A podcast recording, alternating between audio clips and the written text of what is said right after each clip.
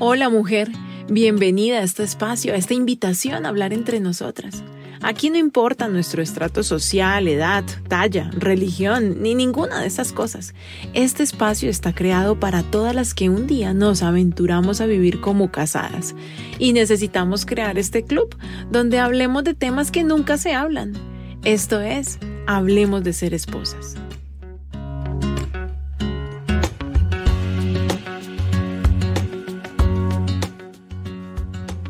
En este episodio vamos a hablar sobre las amistades. Por eso lo he titulado Amistades peligrosas.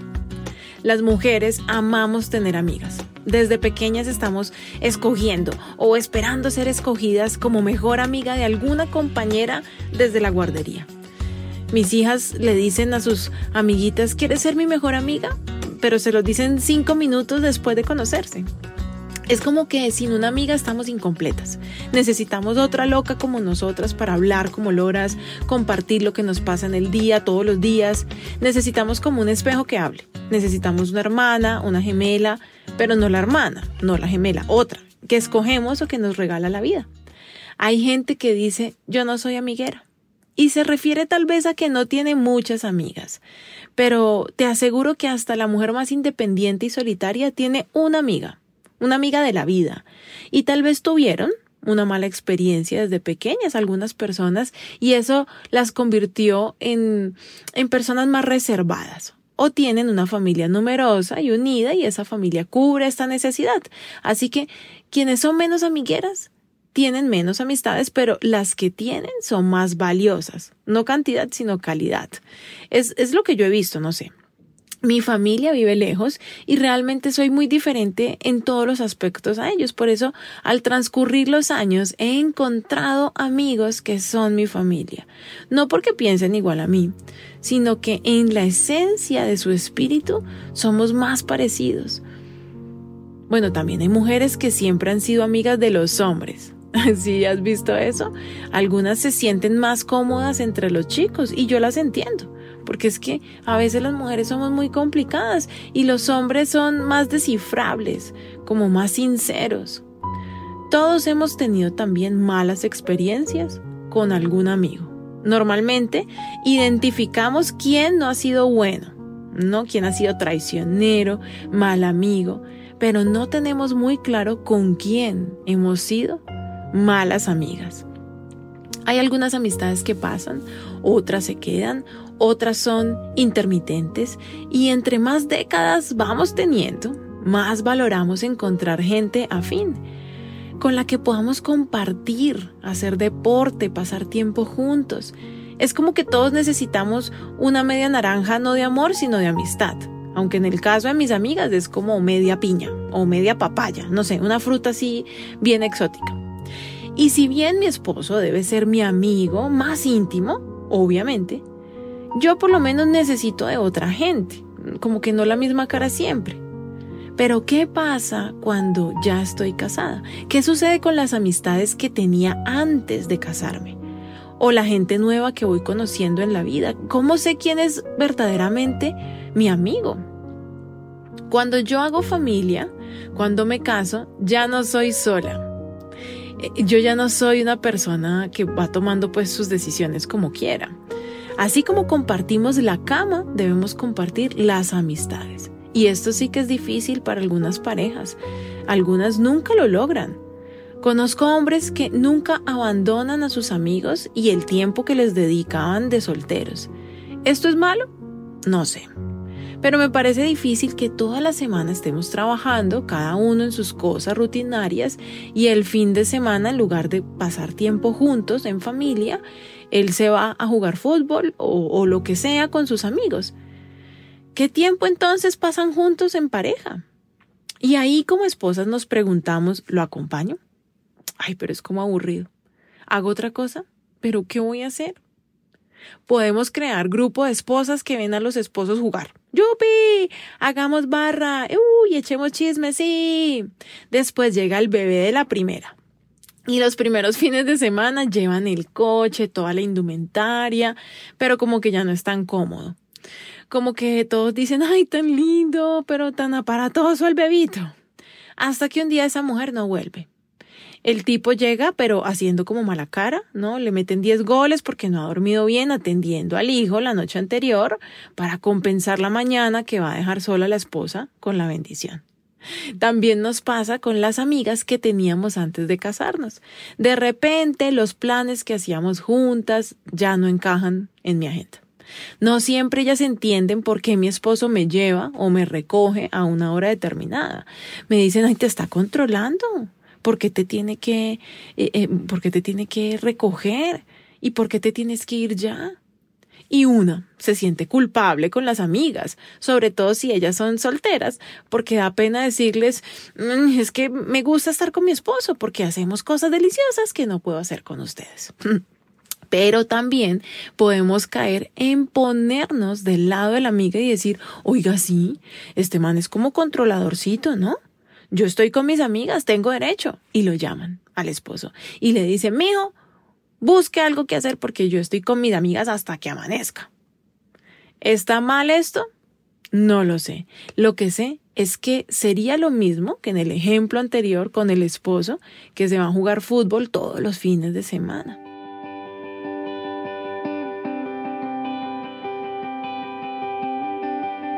Si no vamos a pasar tiempo juntos, ¿para qué nos casamos? Ahora yo no digo que nunca estemos con los amigos, ¿no? Es como buscar el equilibrio. ¿Sabes? Esto nos pasa a todos. Es como una transición de amistades que cambian de solteras a casadas. Pero nadie nos habla de eso. Y si no tenemos herramientas para vivir esa transición, podemos hasta divorciarnos. De un hombre que amo, que es el papá de mis hijos, pero no supimos darle manejo a la situación de los amigos Qué locura, ¿no? Pero tranquila.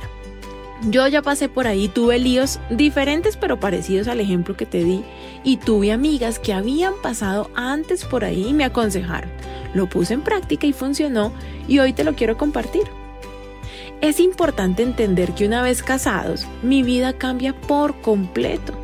No estoy diciendo que no podamos tener amigos, ojo con eso. Estoy diciendo que ya no podemos decidir en nuestra mente solas ningún aspecto de nuestra vida.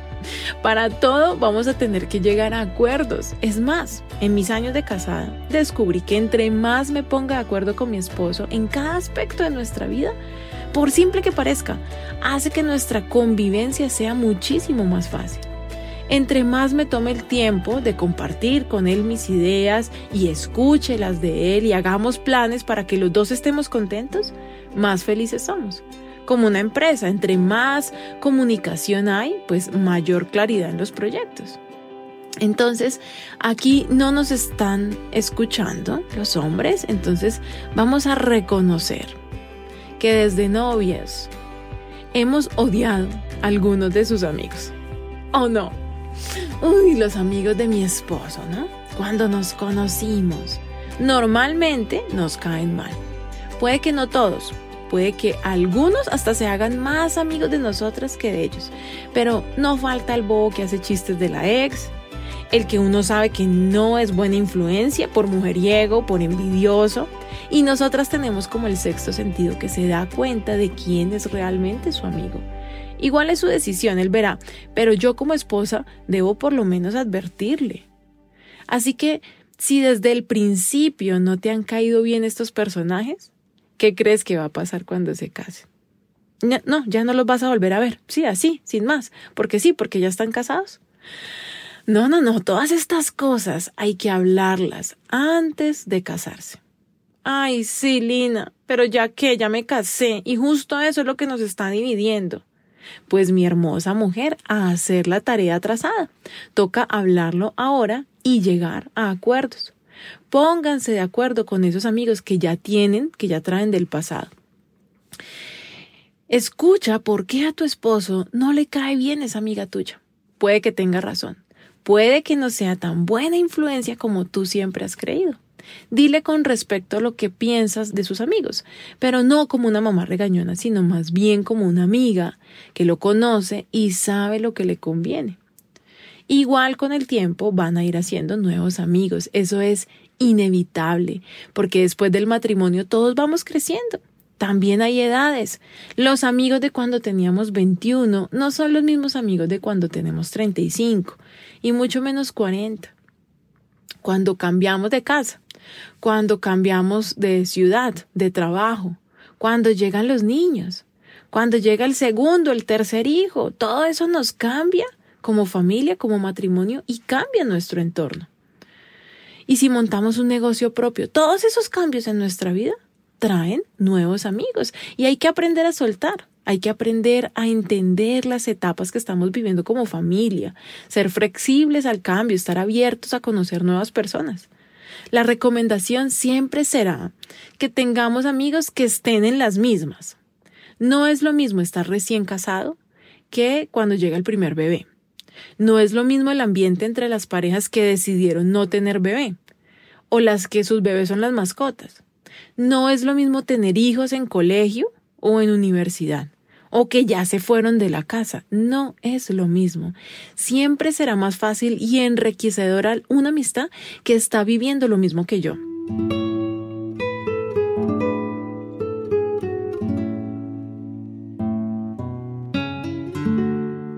Y esto no siempre coincide con mis amigas de solteras. Puede ser que ellas aún no se hayan casado o sus hijos ya sean mayores. Por ejemplo, irse de vacaciones con el esposo, mi bebé de meses y otra pareja o otras parejas sin bebés.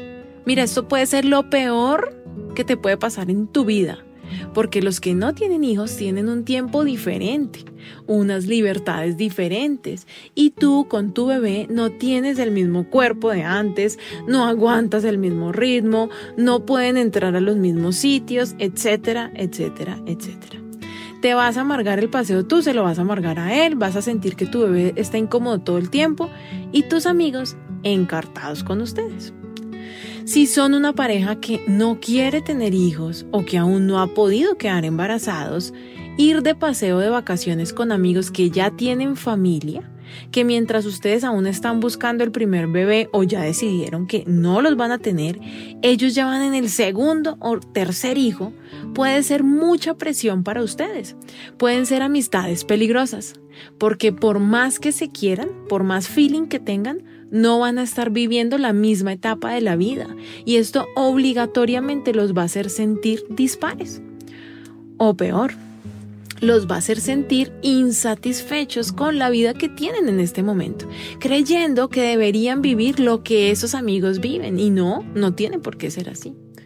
El tema es que nosotros cuando vivimos estas situaciones no entendemos que no se trata de mi matrimonio. No es que mi esposo me esté celando porque ando con mis amigas, no es que yo debí casarme con otro, no, sino que la etapa de cada pareja es diferente y tal vez estoy, como dice el comercial, en el lugar equivocado.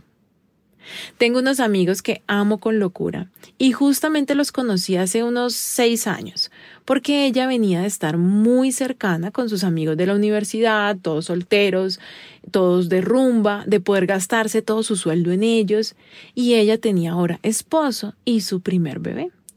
Su papá como que vio que entre nuestras familias podía haber una buena amistad y organizó que nos conociéramos, mi familia y la familia de ella. Al principio fue como raro, porque ya uno de adulto que los papás te estén presentando amigos, como que la cosa no es orgánica. Pero poco a poco, en los cumpleaños de ellos o de nosotros, empezamos a invitarnos y cuando ellos comenzaron a ver la diferencia entre los paseos o los parches, como decimos, con esos amigos de antes y con estos amigos que somos nosotros ahora, pues decidieron ser amigos nuestros. No porque seamos mejores que los amigos anteriores, sino porque era más cómodo. Solo quienes tenemos un bebé comprendemos la, carga de, de la pañalera, cómo se desarma el coche y todas estas cosas el por qué si de repente tenemos planes agendados con tiempo y cambian por una gripa de uno de los hijos, no pasa nada, es completamente normal. Para los que tenemos hijos, unos amigos sin hijos que les cancele los planes a última hora, ellos no entienden eso.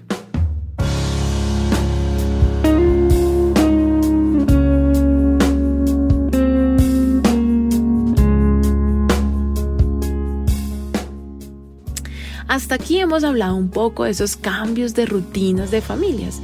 Pero ¿qué pasa, por ejemplo, cuando mi amiga se divorcia? No sé si te ha pasado, pero cuando he tenido amigas cercanas que se divorcian, Si soy más amiga de ella que de su esposo, sigo hablando con ella. Pero la amistad se vuelve extraña por lo mismo, porque su rutina cambió. Pero hay algo adicional. Aparte, ella ha cambiado desde adentro. Ella ahora no piensa lo mismo de estar casada. Ella está en otra etapa diferente de su vida. Ay, para esta amiga el matrimonio ya no es lo más importante. No estoy diciendo que no debió divorciarse. Tal vez ahora realmente sea muy feliz. Yo no la estoy juzgando. Estamos es hablando de que su mente y su corazón cambiaron. Ella está en otra onda diferente a la mía. Esta amiga sí que puede ser una amiga peligrosa. No porque sea una mala persona. Tal vez me ame como una hermana. Pero cuando yo tengo una dificultad con mi esposo, ¿qué tan buena consejera puede ser ella? Seguramente sus consejos van a ir más hacia, deberías divorciarte. Ay, es que los maridos joden. Ay, yo por eso me divorcié, ahora estoy tan tranquila. Además, a esta mujer la vamos a ver seguramente los fines de semana, cuando tenga tiempo libre. Entonces tú vas a notar que ella anda con su propio dinero, como dicen por ahí, nadie le jode la vida, es libre, se viste como quiere. Y esto nos puede hacer llegar a pensar que nosotras también estaríamos mejor divorciadas, sobre todo en esos momentos de crisis con nuestra pareja. Ay, pero Lina, mi amiga del colegio, yo la amo, no puedo andar con ella. Claro que puedes andar con ella, siempre va a ser tu amiga del alma, pero escúchame, si su vida es muy diferente a la tuya, va a ser difícil que puedan pasar juntas ese tiempo que ella te demanda o que tal vez tú le demandas a ella. Voy a contarte una historia de una mujer que conozco muy bien, la amo mucho. No la estoy juzgando, no te voy a hablar de ella para criticarla, quiero contarte, porque sé bien que lo que te digo es verdad. Esta mujer nunca ha tenido una relación de muchos años. La primera relación que tuvo fue un matrimonio y no le fue nada bien. Así que de ahí en adelante ella ha intentado pues como a su manera en unión libre, ¿no? Y ha tenido varios intentos. A esta mujer le encanta ayudar a los demás, es súper trabajadora, es súper servicial y esto hace que conozca gente constantemente. Su manera de ser hace que ella tenga nuevas amistades todo el tiempo. Dios sabe que lo que te digo no es mentira. Imagínate que esta mujer ha repetido la misma historia una y otra vez. Te voy a decir qué pasa. Ella consigue un novio, resulta que es el amor de su vida, deciden irse a vivir juntos, luego ella conoce a una amiga, se vuelve su amiguis del alma. La comienza a llevar a casa, eh, comparte con ella mucho tiempo, los tres se hacen amigos, incluso a veces esa amiga tiene novio o pareja y entonces se la pasan juntos los cuatro. Con el tiempo, esta mujer que yo conozco está ocupada trabajando, la amiga ya tiene confianza de ir a la casa cuando quiera, es muy amiga del novio y un día esta mujer entra a su casa y encuentra a su amiga teniendo relaciones con su esposo, en su cama. Y tú podrías decir, bueno, Lina, seguramente se enamoraron, ¿no? O es un caso aleatorio. Te estoy diciendo que a esa mujer le ha pasado lo mismo más de tres veces en su vida. Es una modalidad que se repite. ¿Por qué? Porque este tipo de amistades son amistades peligrosas. No estoy diciendo que esa persona sea peligrosa. El tema es que las circunstancias alrededor convierten ciertas amistades en un peligro para tu relación. Créeme, mujer, si tu matrimonio está en crisis y tú andas con tus amigas divorciadas, que además están en un intento genuino de rehacer su vida y de ser felices lejos de su pareja, puedes terminar creyendo que tú también serás más feliz si estás sin tu pareja. Ahora, si tú te divorcias o no, ese es tu problema, eso es tu decisión. Pero puede verse afectada esa decisión eh, en este momento de crisis por las decisiones que otras personas tomaron. Tal vez el matrimonio de ellos no funciona. Eso no significa obligatoriamente que tu matrimonio no puede ser ese matrimonio que tú siempre has soñado tener. Que esos hombres le hayan fallado a ellas no significa obligatoriamente que tu esposo te va a fallar a ti también.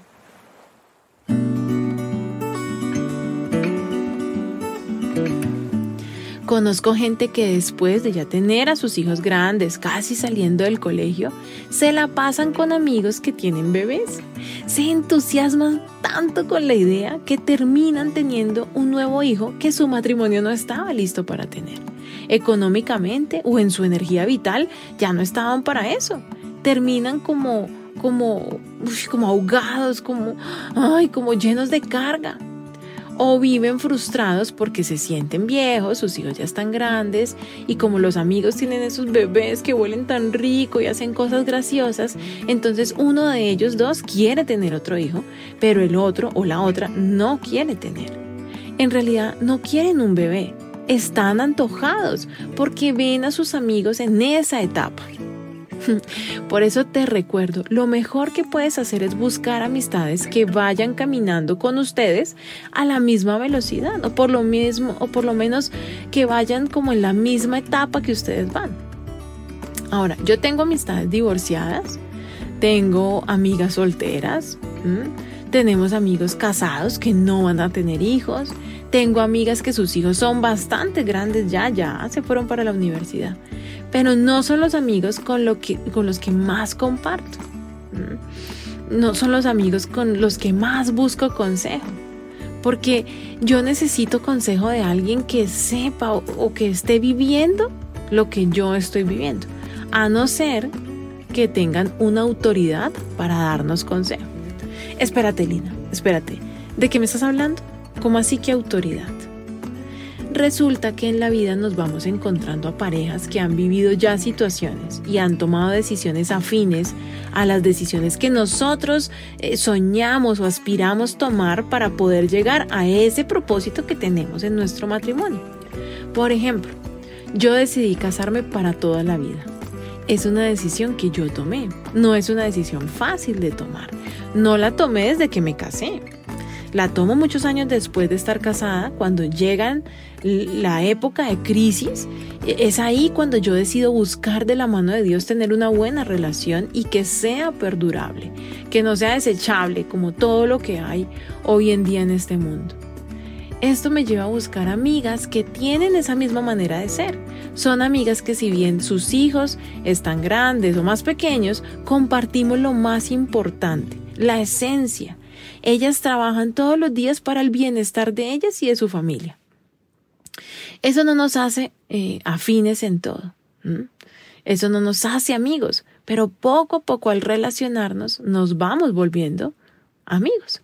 Pero además, cuando han pasado situaciones difíciles en su relación, son personas que las han sabido superar. Son personas que han podido, de la mano de Dios, superar esas dificultades que a otras parejas los pueden llevar al divorcio. Son personas que sin importar su religión, si son católicas, cristianas, si se la pasan en la iglesia o van eventualmente, tienen temor de Dios. Y las decisiones que toman en la vida las consultan primero con Dios, asegurándose de que no son decisiones egoístas desde sus ganas de triunfar en la vida individualmente, sino que son personas de familia, temerosos de Dios, que me permiten abrirles mi corazón, tenerles confianza para poder hablar con ellos honestamente. Son esos referentes que a veces necesitamos en la vida. Son amigos con autoridad porque su vida habla con ellos. Entonces permíteme preguntarte, ¿tienes amigas así? ¿Están rodeados con tu esposo por parejas ejemplares? Si la respuesta es no, déjame decirte que entonces tienes amistades peligrosas.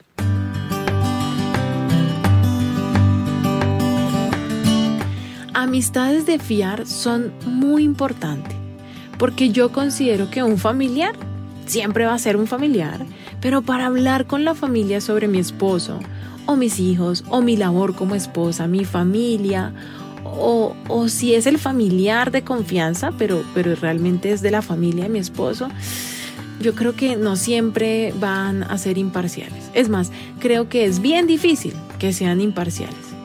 Las terapias psicológicas sirven un montón, pero solo esos amigos del alma que te conocen, que saben cuáles son tus sueños, cuáles son los objetivos que tú tienes en tu vida, con ellos compartes una cosmovisión, una manera de ver el mundo esas personas a las que tú puedes acudir y son muy escasas, pero son tan importantes. Hablaba con una mujer que lleva muchos años de casada y tiene mucha gente a su alrededor. Pertenecen a un club privado y conocen mucha gente de influencia. Amigos de toda la vida, carachas, del colegio. En realidad no son de Bogotá, son de Medellín. De esas mamás que tejían juntas y se conocen desde bebés y ella me decía que entre sus amigas hay mucha falsedad. Aparentemente todos los matrimonios están muy bien, pero de un momento a otro, ¡pum! El divorcio de fulano. ¡Pum! El divorcio de sutana. Y me decía, se siente tanta soledad, Lina, porque uno no sabe qué matrimonio realmente está bien y qué matrimonio está mal. Uno no se atreve a contarle a las otras lo que le está pasando porque aparentemente a ellas no les pasa, pero la verdad es que estamos todas ahogándonos, siendo que estamos en la misma piscina unas al lado de las otras. Y esto me lleva a la siguiente pregunta. ¿Cuál es el objetivo de tener amigos?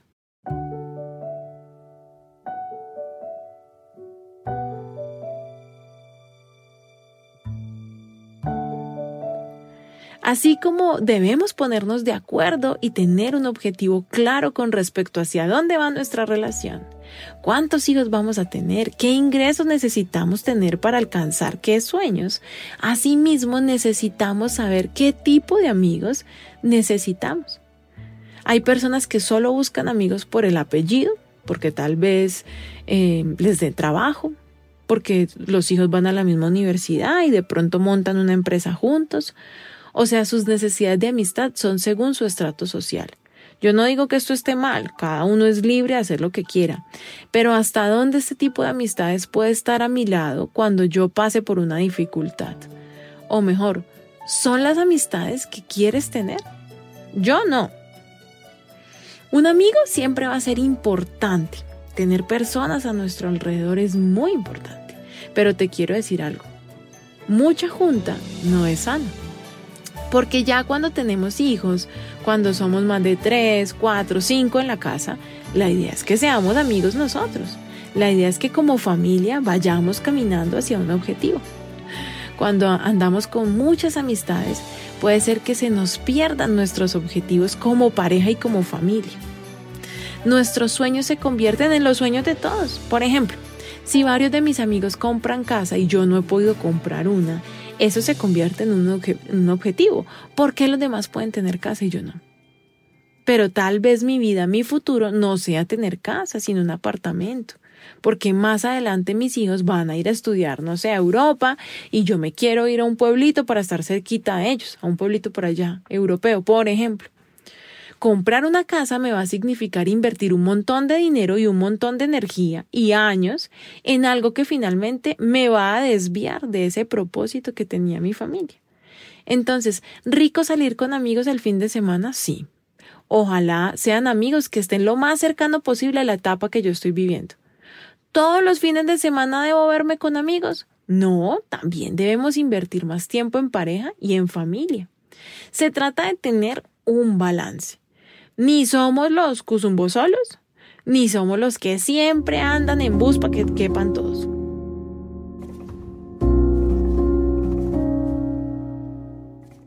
Otro tema delicado. ¿Puedo tener un mejor amigo que no sea mi esposo? ¿Puede mi esposo continuar la amistad con su mejor amiga como antes de estar casados? Yo no te voy a decir a ti lo que puedes o no puedes hacer. Eso es cosa tuya. Yo no te puedo decir a ti lo que tu esposo debe o no debe nada. E, eso es cosa de él y es cosa de ustedes. El tema aquí es cómo lo manejan. ¿Cómo te sientes tú con esa amistad? ¿Cómo se siente él con la amistad que tú tienes con ese mejor amigo? Mi esposo se siente desplazado, inseguro, celoso por el tipo de amistad que tengo con mi mejor amigo. ¿Por qué no me casé entonces con mi mejor amigo? ¿Quién es más importante para mí?